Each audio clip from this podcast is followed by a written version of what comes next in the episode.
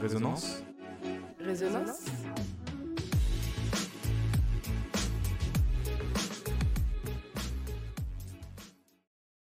Je me sens viril euh, lorsque je suis face à des situations euh, qui, euh, comment dirais-je, qui me demandent de l'être en fait. Il y a les critères physiques comme il y a les Moral. critères mentaux.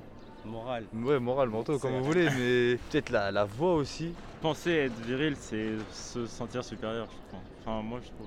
Je dois dire d'ailleurs que être viril, c'est pas forcément facile, parce qu'il y a des tâches qui nous incombent et qui sont pas forcément faciles à assumer. Celui qui en quelque sorte prend les décisions. En soi, être viril, du coup, il y a deux définitions. C'est soit ce que toi tu penses de toi et des autres, ou ce que ce qu'est ton corps. Ton corps, tu peux être viril, mais euh, ta mentalité, euh, non. Mais je pense que la, que la vraie virilité, je pense que c'est que c'est dans la tête. Testostérone.